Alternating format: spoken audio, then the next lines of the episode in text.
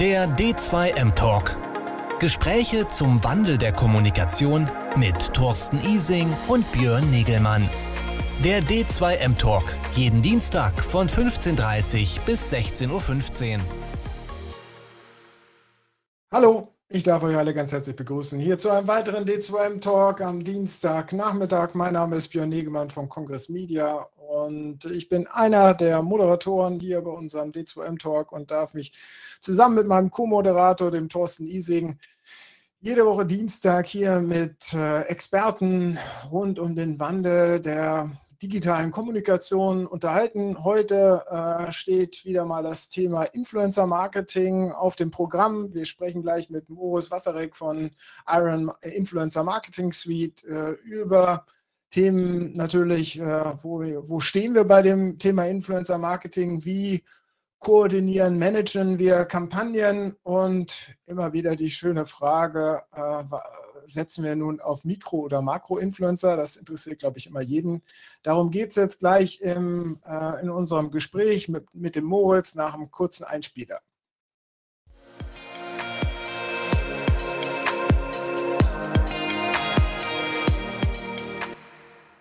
Hallo. Da kam der Einspieler nochmal. Hallo. Hallo Moritz, hallo Thorsten. Hi, einen schönen guten Nachmittag. Hallo Björn, hallo Moritz. Moritz, schön, dass du Zeit hast. Ähm, wir haben dich beim Influencer Marketing Forum ja schon mal einmal ganz kurz gehört, aber ich freue mich, dass du hier heute mit uns nochmal eine Runde vertiefend plaudern möchtest. Super. Ja, vielen Dank für die Einladung und ähm, ich freue mich hier zu sein. Ja, Moritz, du bist CEO und äh, Co-Founder von Iron Influencer Marketing Suite aus Erfurt, ähm, einem der übrig gebliebenen Kampagnen-Management-Tools in Deutschland zu dem Thema Influencer Marketing. Ähm, haben wir schon viel auf dem Influencer Marketing Forum auch drüber gehört und drüber gesprochen. Schön, dass du heute hier bist nochmal und wir uns nochmal ein bisschen über Trends unterhalten können, über Herausforderungen rund um natürlich das Kampagnenmanagement wie eben schon erwähnt, äh, auch immer um die große Frage, was sich nun mehr lohnt, äh, Mikro- oder Makro-Influencer. Äh, diese Themen wollen wir ansprechen, aber ja. erstmal, wie geht's dir? Wie, wie, wie, wie, ist das Wetter in Erfurt? Auch so lustig ja. wie bei mir.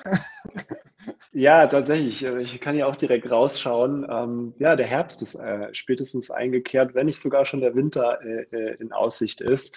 Also insofern wieder mehr Screentime, die uns bevorsteht. Und ähm, ich glaube, das ist ja auch schon genau das, äh, was Influencer Marketing äh, so ein bisschen mit sich bringt. Die Kanäle der Jugend und der inzwischen auch nicht mehr ganz jung gebliebenen ähm, ja, zu infiltrieren mit, mit sinnvollem Marketing, mit sinnvoller Werbung. Noch mehr Screentime. genau, noch mehr Screentime, richtig. Ist Influencer Marketing sozusagen das äh, äh, Instrument der Wahl dieser Zeit? Also ich darf ja jetzt gar nichts anderes sagen, aber ähm, mhm. tatsächlich muss man, muss man ja ganz klar sagen, ähm, wir machen das jetzt schon eine ganze Weile, ähm, seit 2015. Ähm, na, das begleitet mich also jetzt auch schon darüber hinaus. Ich habe 2011 angefangen, während des Studiums ähm, viel mit WordPress rumzubasteln und da auch mein eigenes Smart Home Blog äh, aufzusetzen. Ähm, das war so damals die ersten äh, Trendthemen auf äh, so verschiedenen ähm, großen Messen, ähm, dass es hieß, okay, man kann, man wird künftig mehr mit dem Handy steuern können. Ich habe mich dann so ein bisschen da reingefuchst über Amazon und Co. Äh, Affiliate Marketing, ähm, wirklich bares Geld zu verdienen und irgendwo Blogger-basiert so die ersten Umsätze eben mit, mit Berichterstattung über, über diese Themen zu machen. Und irgendwie ist mir dann äh, erst ein paar Jahre später gekommen, hey, das waren also die, Influ die Influencer-Marketing-Ansätze äh, und das hat absolut funktioniert. Und ähm, ich glaube, heute ist es äh, mit, mit zunehmendem äh, E-Commerce, Online-Versand tatsächlich eines der ganz wichtigen Disziplinen, die uns auch in den nächsten Jahren erst so richtig äh, ähm, ja, ähm, äh, begleiten wird. Ne? Ich glaube, wir sind da immer noch in den Anfängen. Also wir sind noch lange weit entfernt von Erwachsenwerden bei dem Thema. Ja, ich glaube, Influencer Marketing ist inzwischen, sein. Äh, genau, also äh, erwachsen geworden ist es inzwischen. Ähm, aber man muss ganz klar auch sagen, ähm, Trends, die wir in den USA schon vor drei, vier Jahren äh, erlebt haben, äh, da muss ich immer so ein bisschen für mich schmunzeln. Das sind eben tatsächlich äh, Themen, ja, gerade das Thema Influencer Ads, was wir eigentlich seit 2018 spielen, die jetzt erst so richtig äh, im Markt Fuß fassen. Ja. Facebook hat das selber erst 2019 so als Branded Content äh, auf dem Markt implementiert. Und das ist einfach so eine Vorgehensweise, mit Influencern auch noch Ads äh, über ihren eigenen Content zu schalten. Ähm, das kommt hier eben durchaus immer so drei bis fünf Jahre später erst äh, in Deutschland zu tragen. Und insofern ähm, glaube ich, äh, besteht uns da noch oder steht uns da noch sehr viel äh, vor, was wir natürlich immer mit dem Blick auch auf den US-Markt ähm, hier sehr früh implementieren und vor allem auch mit, mit deutschem äh, ähm, Customer Support, mit deutschem Entwicklungsteam, äh, dem, dem Dachraum, sage ich mal, sehr gut zugänglich machen, ne? weil wir eben da einfach nah dran auch an den Problemen der, der, der Player, der Brands hier äh, eben auf dem, auf dem europäischen Markt sind. Was macht dieses Erwachsensein denn aus? Also was macht Influencer Marketing heute tatsächlich aus? Wofür steht Influencer Marketing heute? Was sind die Punkte, die man hier als allererstes anführen sollte? Mhm. Ja, ich glaube, was es ausmacht, ist, ähm, dass so ein bisschen diese, diese wilde Westen-Stimmung vorbei ist. Ne? Also ich glaube, so 2011 oder 2014, so zu meiner Zeit, als ich äh, damit rumgespielt habe, ähm, da war es, da wurde immer noch ähm, so ein bisschen belächelt, ähm, äh, dass man damit Geld verdienen kann und, und man konnte gar nicht so richtig wahrhaben, äh, dass da richtig äh, Euros bei rumkommen und so die ersten Leute ihren, ihren Job gekündigt haben, um sozusagen sich dann darauf komplett zu stützen. Und ähm, so ab 2015 ist ja daraus so ein Massenphänomen äh, geworden ähm, ne, man, man sagt, okay, ähm, ich, ich will da jetzt mitschwimmen, ich bin da jetzt Trittbrettfahrer und mache irgendwie auch einen Kanal auf. Das war ja vor allem stark YouTube, bis dann Instagram dazu kam. Das ist ja auch erst ähm, ein paar Jahre her. Und ähm, ich glaube, zum Erwachsenwerden heute gehört ganz klar, dass sich auch auf äh, Marketier, ja, also im Werbeumfeld, auf der Marketier-Seite einfach aus ersten ja, Social Media und PR-Bereichen so der ein oder andere Innovative getraut hat, sich mal in so eine Richtung zu bewegen. Da heute ähm, Head of Influencer Marketing, ja, also richtige Stellenprofile und äh, Bereiche in den Unternehmen, in den Marketingabteilungen geworden sind, die ein Budget haben, die schauen, wie sie ihre Prozesse eben äh, effizienter darstellen können.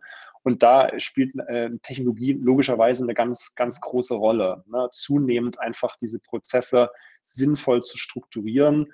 Und das haben wir uns halt auch auf die Fahne geschrieben, entlang eines sinnvollen Workflows, eines sinnvollen Ablaufs, den wir mit vielen, mit zahlreichen Kunden durchlaufen sind, wo wir eben heute sagen können, mach es auch nach diesem Ablauf und du bist damit schon mal sehr gut unterwegs. Ja, für viele, die eben jetzt noch in dieses Thema einsteigen, die das jetzt erst für sich auch in der Unternehmensstrategie erkennen, ähm, die wollen erstmal an die Hand genommen werden, ja, um überhaupt in dieses Thema reinzukommen.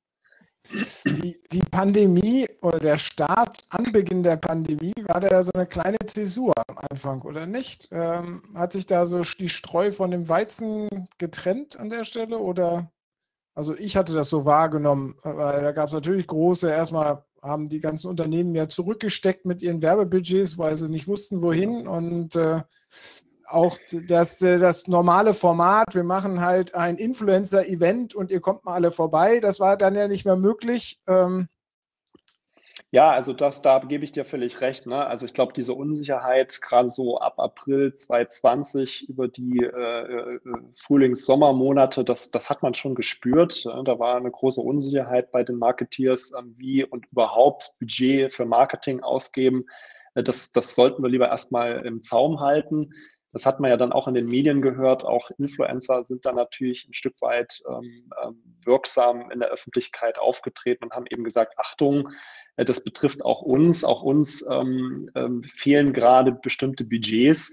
Aber relativ schnell, als ähm, das Thema dann doch irgendwo ähm, alltäglicher wurde, muss man ja leider sagen, ähm, kamen die Budgets zurück. Und ähm, ich glaube, auch die, dieser Bereich Influencer Marketing äh, ist einer der großen Digitalisierungsgewinner auch äh, aus dieser Zeit jetzt. Wobei man da ja sicherlich auch ein bisschen weiter differenzieren muss und gerade eben diese unterschiedlichen Influencer oder Multiplikatoren, wie auch immer man das Ganze nennt, ähm, ein wenig in, in andere Gruppen stecken muss. Also ob ich jetzt eine Kati Hummels habe, die ein Produkt präsentiert, mhm. ja, ähm, oder ich habe jemanden aus der Creator Economy, die ein Produkt präsentieren, aber sowieso einen unfassbaren, ja, das, was du eben schon so schön gesagt hast, Screentime haben, also die mhm. einfach dauerpräsent sind. Die einen haben weniger profitiert und die anderen haben doppelt profitiert. Ich denke auch, da kann man durchaus unterscheiden. Ne? Es ist ja nach wie vor so, dass ähm, viele Influencer das äh, nebenbei machen und äh, entsprechend da auch gerade bei den Micro-Influencern die Qualität oder auch die Art der Zusammenarbeit, ähm, ob das jetzt Reaktionszeiten sind. Ne? Also so ein professioneller Influencer, der würde auf eine Werbekooperation immer durch ein Management oder selbst relativ zügig einfach ähm, ähm seinen Job im Mail-Postfach machen Währenddessen so ein, so ein kleiner Micro-Influencer, der vielleicht erst am Abend nach, nach dem Hauptjob irgendwie mal die, durch die E-Mails geht oder womöglich nur einmal die Woche, ähm, da ist natürlich so eine Zusammenarbeit ganz, ganz anders und natürlich auch ähm, das, was dann in, in so einer Corona-Zeit äh, äh eher wahrscheinlich als Verlierer äh, da, äh, da war. Ne? Genau. Hat sich das, hat sich das, ich meine, du beobachtest das Thema ja schon seit langem und wir müssen gleich auch zum Management-Thema kommen, aber trotzdem nochmal, ähm, hat sich die Art und Weise, wie Influencer-Marketing-Kooperationen gelaufen sind, also ich hatte ja vorhin schon ein bisschen angedeutet, dass sich da was verändert haben muss durch die Corona-Zeit, aber hat sich, wie, hast du das wahrgenommen? Was sind, was macht, was machte für dich das Influencer-Marketing vor der Krise und jetzt mit Mitte, Ende nach der Krise aus? Also ich glaube, das kann man gar nicht so äh, gnadenlos beurteilen. Also ich denke, was man durchaus sagen kann, ist, dass, dass diese ganzen, ähm, äh, dass diese ganze Event-Geschichte, äh, ne, diese ganze Event-Geschichte vor Ort treffen, gerade so Product Halls, ja, wo man irgendwie in, in einen bestimmten Brandstore geht und dort ähm, shoppt, sich trifft. Ähm, solche Dinge sind natürlich weniger geworden. Es ist also virtueller, digitaler geworden. Ähm, das macht natürlich so eine, so eine Produktplatzierung äh, häufig äh, verlagert es eher sozusagen in, in die Wohnung, äh, in, in irgendwie das Studio des Influencers, ist sozusagen eher dann ähm, eine One-Man-Show. Das war vorher sicherlich wesentlich ähm, belebter mit, äh, mit bestimmten Events, ja, die extra äh, orchestriert und, und äh, auch arrangiert waren. Das, denke ich, kommt wieder, aber klar, ne, das ist natürlich ähm, jetzt etwas schwieriger geworden und hat die Formate sicherlich auch etwas, ich sag mal, harmonisiert. Ja, also sie sind einfach ähnlicher geworden auf mhm. dieses Level ähm, äh, digitaler ähm, One-Man-Shows. Mhm wenn es das vergleichbarer gemacht hat und ähm, wenn es ähnlicher geworden ist und so weiter, ist es denn immer noch so, dass da draußen Influencer-Marketing gut angenommen und akzeptiert wird bei den Zielgruppen?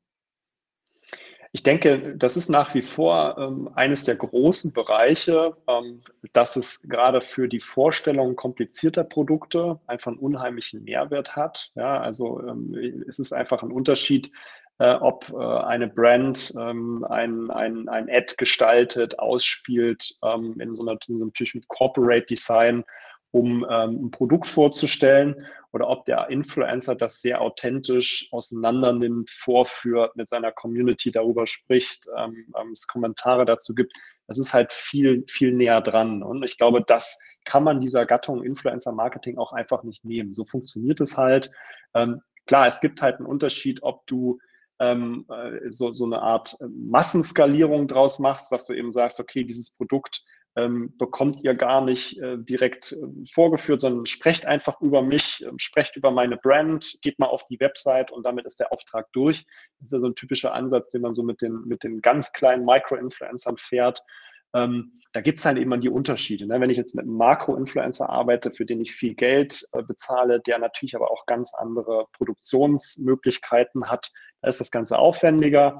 Und dann gibt es eben diese kleineren äh, ähm, Formate, die kleineren Influencer, die dann eben ähm, irgendwo authentischer in ihrer Zielgruppe unterwegs sind ähm, und aber ähm, das freier für sich gestalten müssen. Ich glaube schon, dass man als Brand für jeden äh, äh, Bereich sozusagen das richtige, die richtige Vorgehensweise und auch tatsächlich auch Strategie äh, entwickeln muss.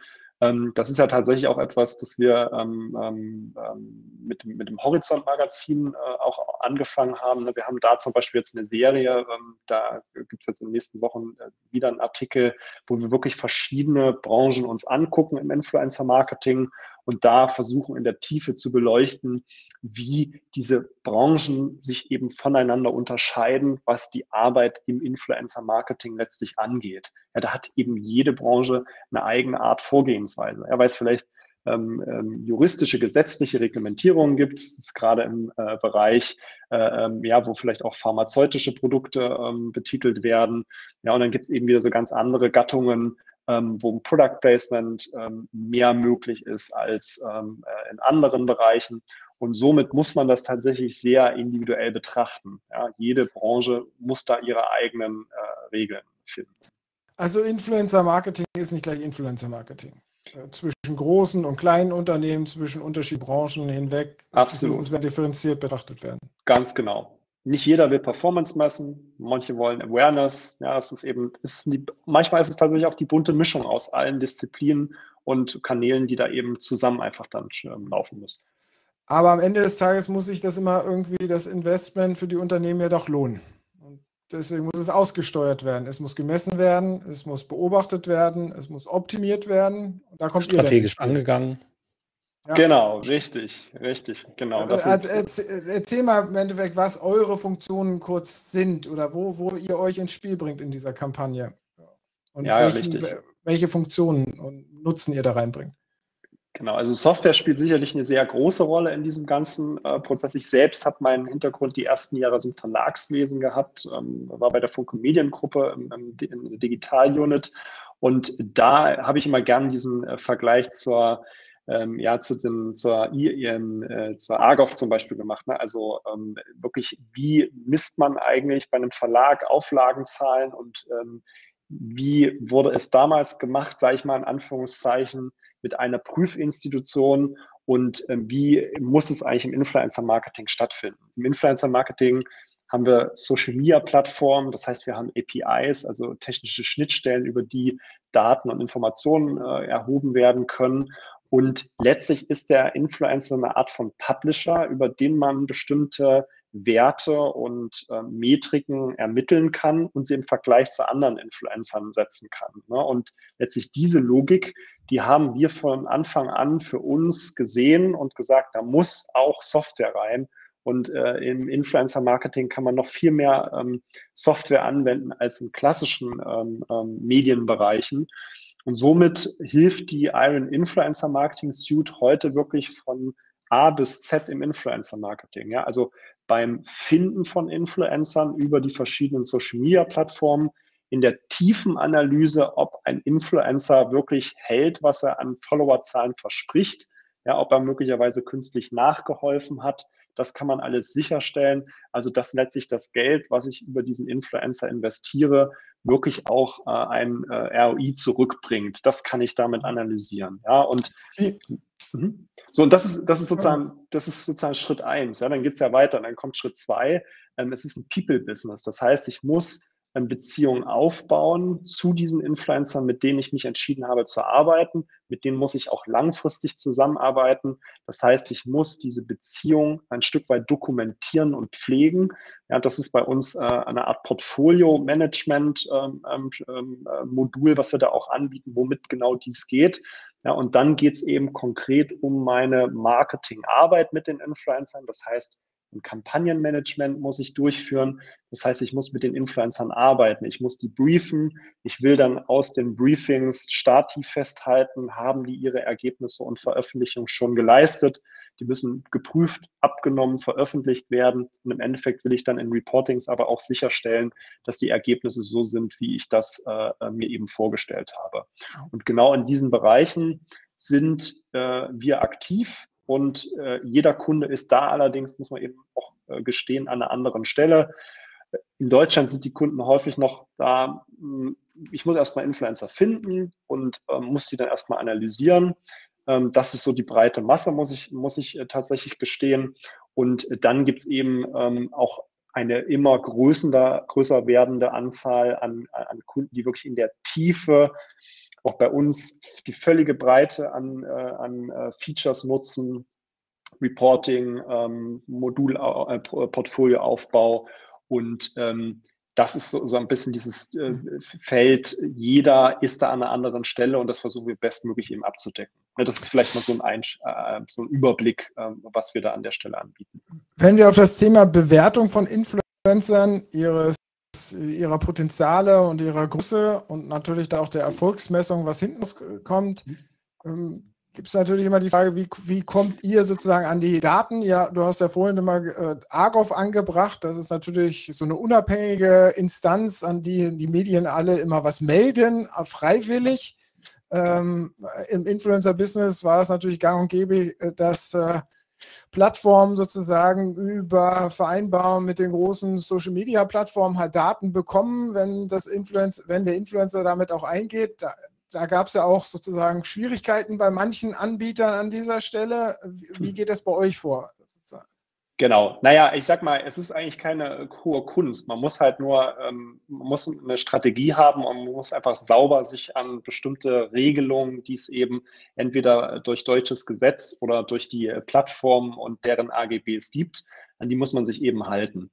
Und ähm, ich glaube, die AGOV ähm, ähm, äh, oder die IVW ähm, sind letztlich Institutionen, die gab es eben im, äh, im, im, im, klassischen Medienbereich. Ähm, das heißt, es musste irgendwo ähm, zentral organisiert werden. Man konnte sich eben dort anschließen oder eben nicht. Ähm, aber die Werberelevanz ähm, ist eben doch, das habe ich durchaus im Verlagswesen eben festgestellt, eine sehr große gewesen. Immer wenn äh, der Kollege oder die Kollegin äh, von der IVW äh, im Haus war, dann äh, wurde da besonders Rücksicht äh, genommen und äh, besonders Kaffee verteilt. Und ich dachte mir so mal, oh, okay, also. Ähm, und die, und die besonderen ja, Kekse aus der Schublade geholt. Richtig, das ist ja sehr, das ist ja fast schon willkürlich, ähm, wie da scheinbar ähm, ein Prüfer ähm, äh, hausiert wurde. Und man muss ganz klar sagen, natürlich, ne, den, den braucht es halt, aber im Influencer-Marketing ist das halt auch nicht zwingend zeitgemäß.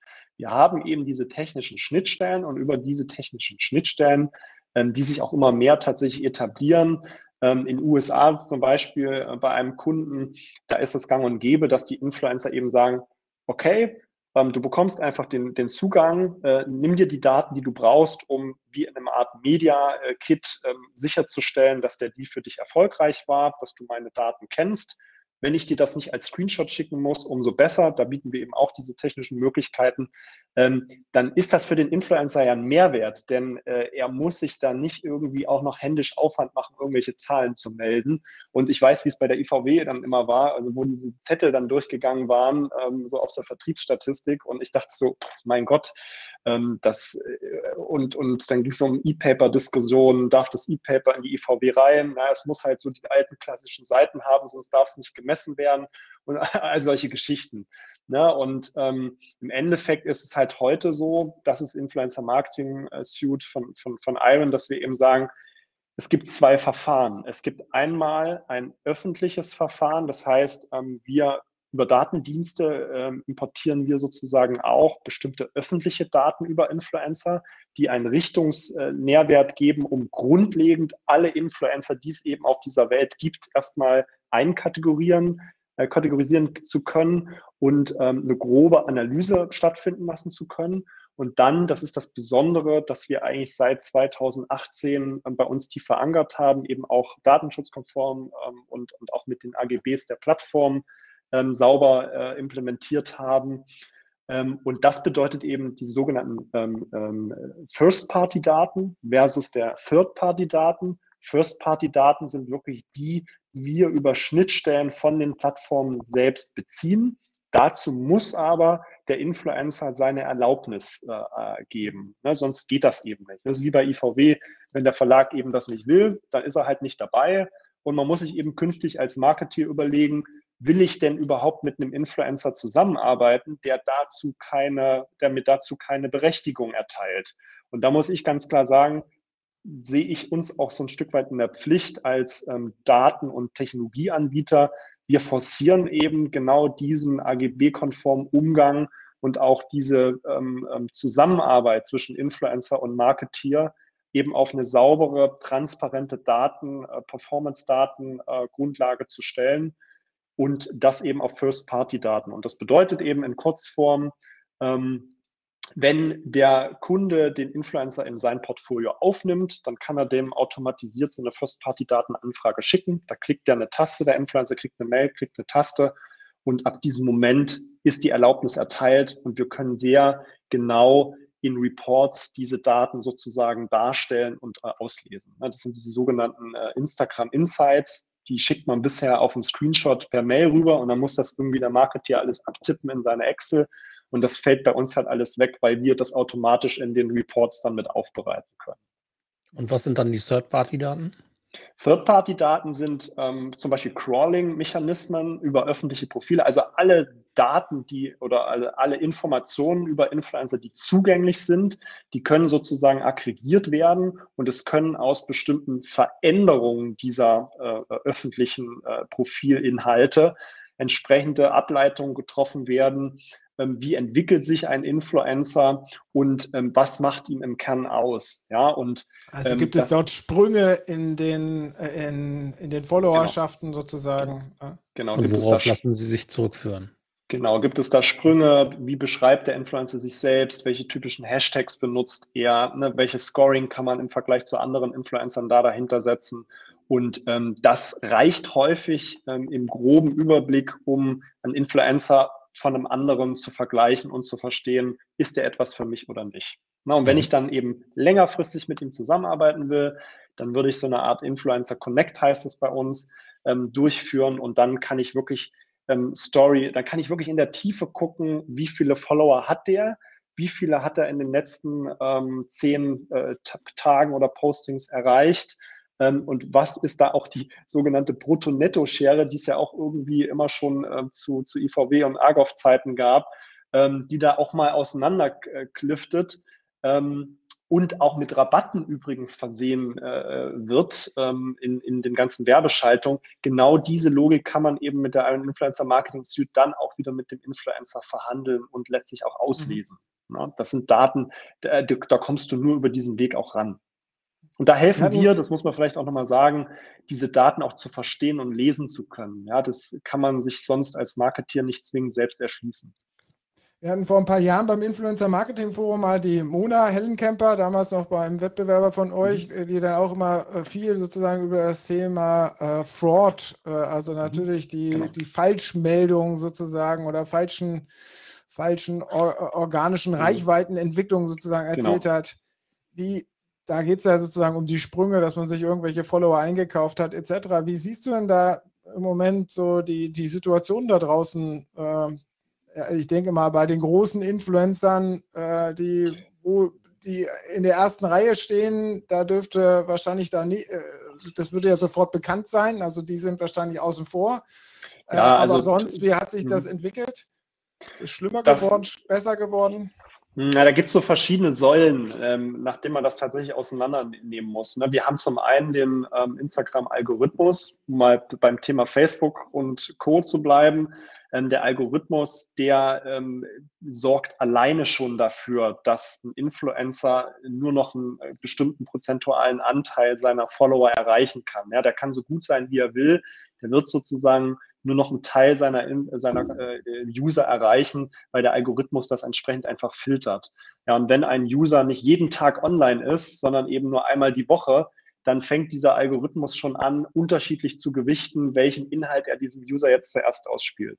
Ja, das heißt, das ist so diese Säule eins, die ähm, kann, man, kann man ungefähr ähm, ähm auch, da gibt es auch ähm, ähm, Statistiken zu, ähm, die das ganz gut darstellen. Man kann sagen, ein Makro-Influencer, bei dem ist die Quote der Follower, die er erreicht, so bei, bei 20 bis 30 Prozent.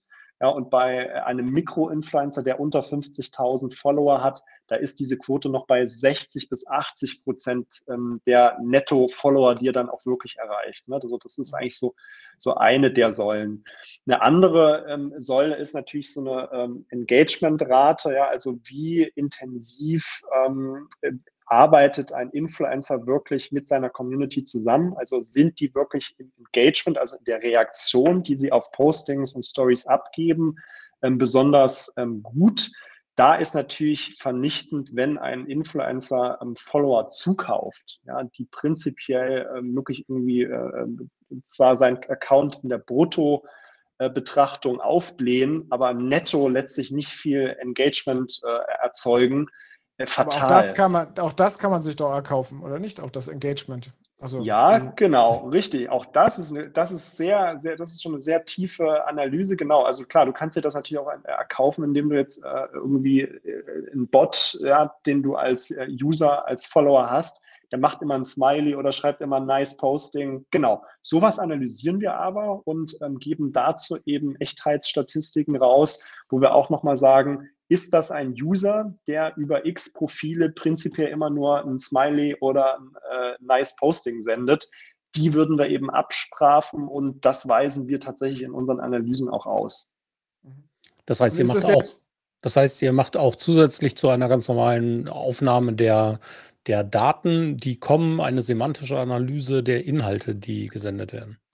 Genau, richtig. Also das heißt, wir würden dann ähm, auf dem Influencer und den öffentlichen ähm, Daten, die zur Verfügung stehen, könnten wir eben sagen, okay, hier in dem Fall ist ähm, eine Kommentar, äh, äh, eine wiederkehrender User, der in Kommentaren typischerweise mit äh, äh nice oder schön, mhm. schönes Bild antwortet, der wird bei uns klassifiziert als ähm, Fake-Follower Fake. mhm. und wird entsprechend dann ähm, auch ausgewiesen und ähm, der Influencer entsprechend geratet.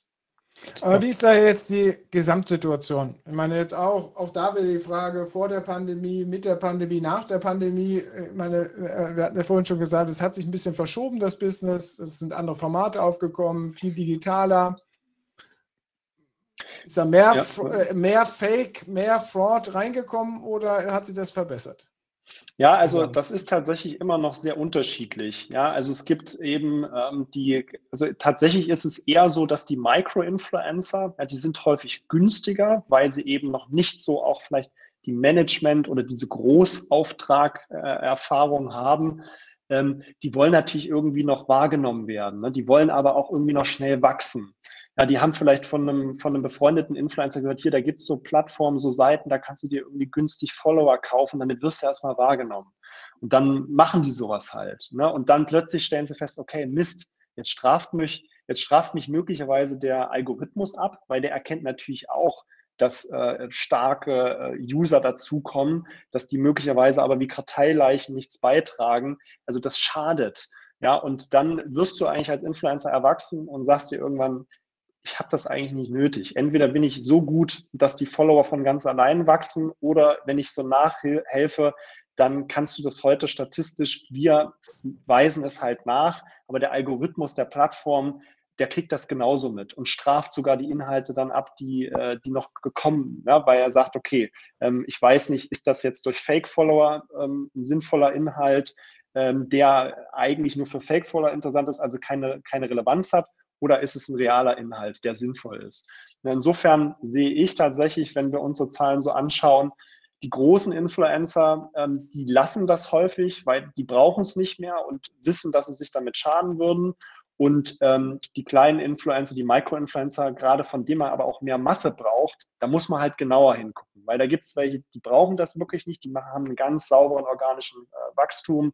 Und es gibt eben die anderen, die da noch viel tricksen. Und das muss man eben feststellen. Aber die das Frage, ne? meine Frage ging genau in die Richtung, dass mhm. äh, diese, die, die, Erkennung sozusagen dieser Fakes durch die Algorithmen ja vor Jahren noch nicht so da war, sozusagen. Das ist ja heute viel stärker drin. Also bringt, hat das nicht eine Qualitätsverbesserung oder eine, eine, einen Rückgang sozusagen von den Versuchen äh, äh, des fälschlichen Reichweitenaufbaus sozusagen äh, gebracht? sogar. Ja, also ich denke, das ist eben, na, ich bleibe bei meiner Meinung, das ist noch sehr unterschiedlich. Ne? Ich würde sagen, so okay. im Trend, der Profi. Es gibt einige, die ambitioniert sind und unbedingt was wollen, machen wollen genau. und die versuchen es trotzdem. Genau, die versuchen es einfach trotzdem, die musst du halt identifizieren. Aber ich würde sagen, so der Profi würde im Trend heute sagen, lass die Finger von diesem, von diesem Faken, weil ähm, die Technologien sind so gut, du wirst damit auffliegen. Ja, und man muss aber auch dazu sagen, das ist wieder die Kundenseite. Da sind eben viele doch noch unerfahren. Manche, die sich da in der Agentur vielleicht auch einfach noch nicht leisten wollen oder gar nicht leisten wollen, weil sie es in-house äh, aufbauen möchten, ähm, so, so eine Influencer-Marketing-Unit. Ähm, die sind dann vielleicht schon so, dass sie sagen, okay, wir setzen auf Software, wir kontrollieren das, aber es gibt noch genügend, die probieren einfach mal aus, ähm, die verbrennen da eben auch Geld, weil sie eben diese, ähm, diese Feinheiten ähm, gar nicht auf dem Schirm haben. Das muss Davon man ja auch erstmal lernen, ne? Genau, also, absolut. Ja. Das muss beide Seiten. Also sowohl auf der Unternehmensseite, wo man erst lernen muss, dass nicht jeder Influencer tatsächlich ein Influencer ist oder nicht jeder, der es vorgibt zu sein. Und vor allen Dingen, dass er auch nicht unbedingt den Effekt haben wird, wenn wir ihn einsetzen. Und auf der anderen Seite gibt es natürlich auch jede Menge Menschen, die ähm, vielleicht auch mit einer unterschiedlichen oder mit einer falschen Erwartungshaltung kommen, nur weil sie auf TikTok jetzt ein paar äh, Menschen erreicht haben, auch gleichzeitig genau. auf Instagram mhm. jede Menge Follower haben müssten und dementsprechend sich dann vielleicht ähm, eben welche kaufen, weil sie denken, dass, weil das Hintergrundwissen fehlt. Sieht gut aus. Ja, ja. eben, sieht gut ja, aus. Genau, richtig. Ja. Ja. ja, genau, absolut. Mhm. Kampagnenmanagement genau. und mhm. unterstützen überhaupt dieses ganzen Prozesses. Ab wann ist das notwendig? Ab wann sagst du, Titas, äh, das, mhm. äh, du hast vorhin von Skalierung gesprochen, da gehe ich davon aus, also wenn ich eine große Kampagne mit vielen habe, dann lohnt sich so eine Plattform.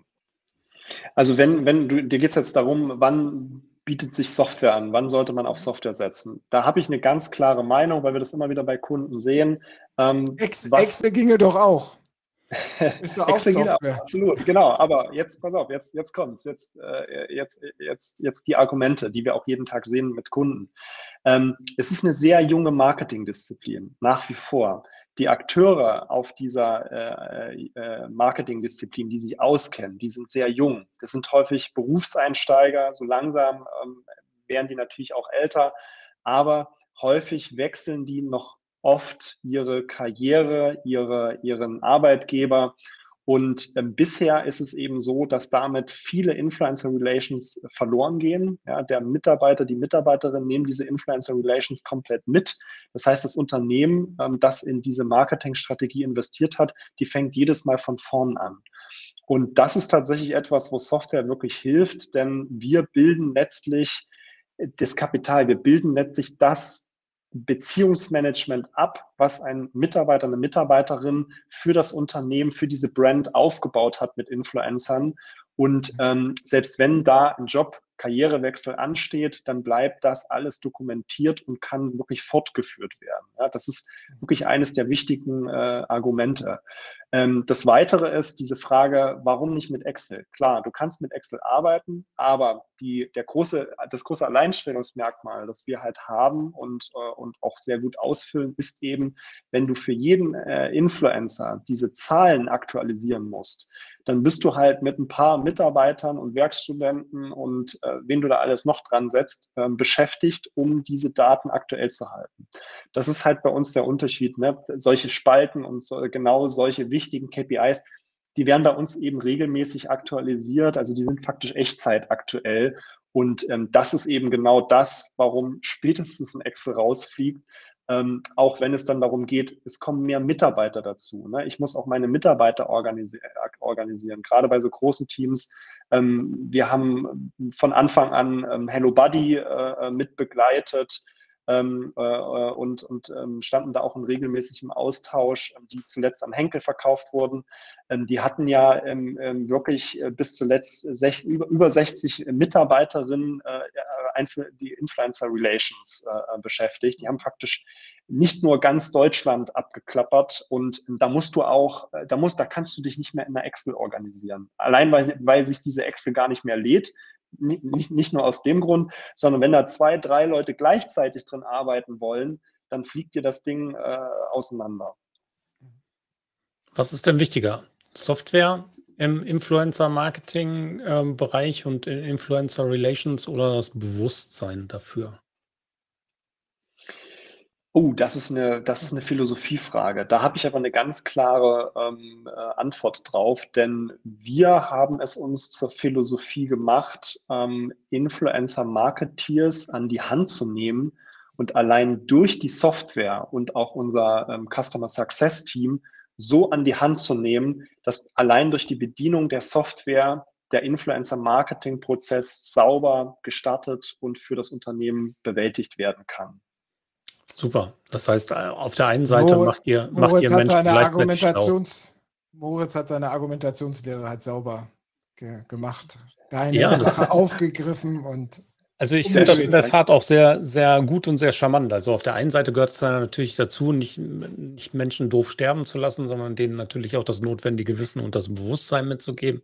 Das genau. ist eben eine ganz besondere Art der, der, eine ganz besondere Marketing Disziplin ist. Ja, und das ist ja nicht einfach so, ich buche nie einfach einen Werbeplatz.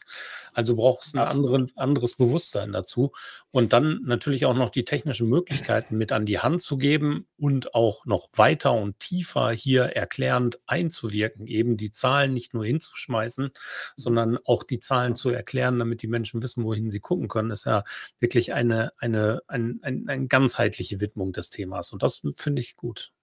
Ja. Ich, ich habe auch noch zwei Fragen. Zwei. Einerseits nochmal eins meiner Teaser-Fragen. Mikro- oder Makro-Influencer? Auf was soll ich setzen? Auf mich, ich bin Mikro. Also. Das kommt, das kommt ganz drauf an. Also bist du, also du kommst nicht drum rum. Egal, ob du eine große Brand bist oder ob du eine kleinere E-Commerce-Brand bist, das ist die Mischung. Ja, und ähm, ich sag mal so, selbst äh, bei so einem ähm, ähm, ähm, Unicorn wie, wie Hello Buddy ähm, war im Endeffekt äh, der Mix aus einer Horde an Influencer-Marketing-Managern, die äh, äh, alle Mikroinfluencer bedient haben in Deutschland, plus bestimmte Sternchen äh, der Makro-Influencer, die Mischung, die es halt brauchte, um, um so einen durchschlagenden Erfolg äh, zu generieren. Eine zweite Frage, um jetzt äh, Honig um Thorstens Mund zu äh, rühren. Er kommt ja aus dem Ostwestfälischen und betont ja immer wieder, dass Ostwestfalen ein bisschen anders tickt Ost, der ostwestfälische Mittelstand. Ist Influencer-Marketing auch etwas für den? Ja, Absolut. Also ähm, und wenn es ähm, zum äh, Hiren von Mitarbeitern ist, ja, also lokales, äh, regionales Influencer-Marketing, um sein Unternehmen vorzustellen und ähm, ähm sehr gezielt äh, äh, dort auch ein Targeting drauf zu setzen, Influencer-Ads, sage ich da nur, das ist äh, durch, durch, äh, durchschlagender Erfolg und ähm, für uns ehrlich gesagt auch kein Neuland im Mittelstand. Ja, also sehe ich, sehe ich genauso. Also tatsächlich bei uns, wir sagen, wir haben so viele gute Unternehmen, teilweise wirklich Hidden Champions, die ähm, sehr, sehr gut in, in dem sind, was sie tun. Die agieren manchmal ein bisschen zurückhaltender als in anderen Regionen, aber das heißt ja nicht, dass die Methode oder das Werkzeug für die nicht geeignet ist. Absolut. Hier war genau. jetzt auch mal die Fahne für Ostwestfalen. Möchtest du noch eine Fahne für Erfurt bringen, Moritz? ähm, Erfurt ist eine wunderschöne Stadt. Ähm, ich mache einfach Werbung dafür. Wunderbare Altstadt, der beste Weihnachtsmarkt, den, den es dieses Jahr hoffentlich wieder gibt, ähm, ist eine Reise wert. Nicht nur Berlin. Ganz, ganz kurz noch, so quasi als letzte Frage, weil wir ja fast schon am Ende sind.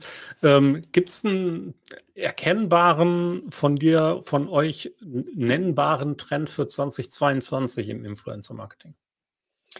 Ja, tatsächlich. Also ich sehe da sehr stark das Thema Social Commerce. Ähm, das ist, das rumort sehr in mir auch ähm, für die, für die, für die Ausentwicklung ähm, bei Iron denn ich glaube tatsächlich, ähm, kann man sehen, wie man mag, aber Apple, Google, diese ganze Datenschutz- und Cookie-Debatte, die da ähm, seit einigen Monaten in Gang ist, die wird letztlich nicht dazu führen, dass ein Facebook und, ein Snapchat ähm, Verlierer äh, dieser ganzen ähm, äh, Trackings und Targetings sind. Ähm, das zeigen sie ja aktuell in den Quartalszahlen eher.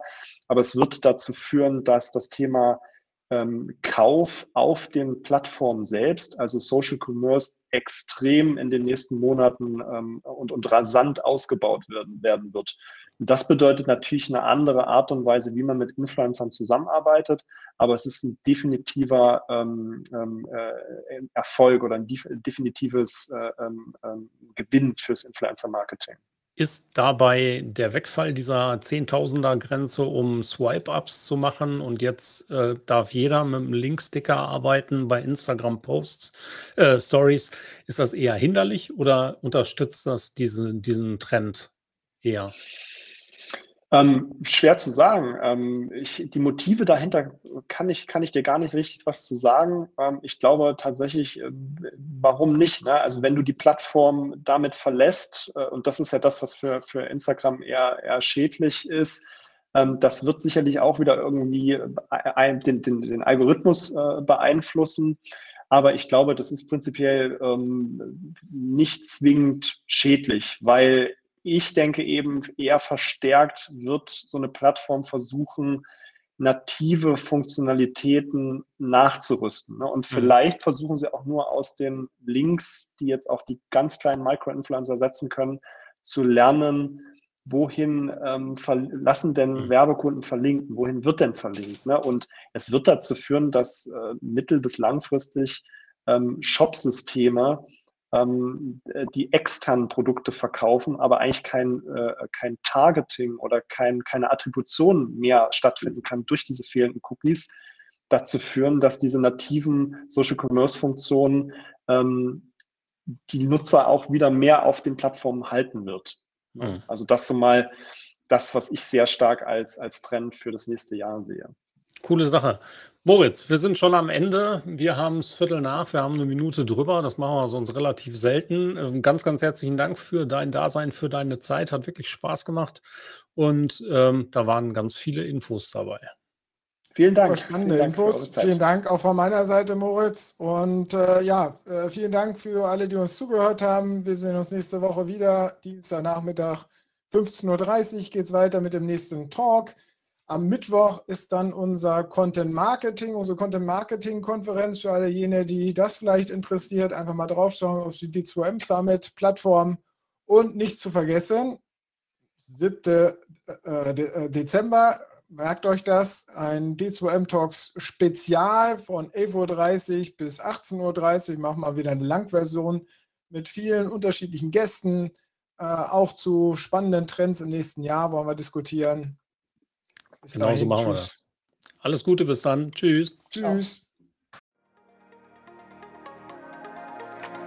Das war der D2M Talk mit Thorsten Ising und Björn Negelmann. Nächste Woche geht's hier weiter mit spannenden Themen und Gästen. Mehr auf www.shiftmarcom.de, der Plattform zum Wandel in Marketing und Kommunikation.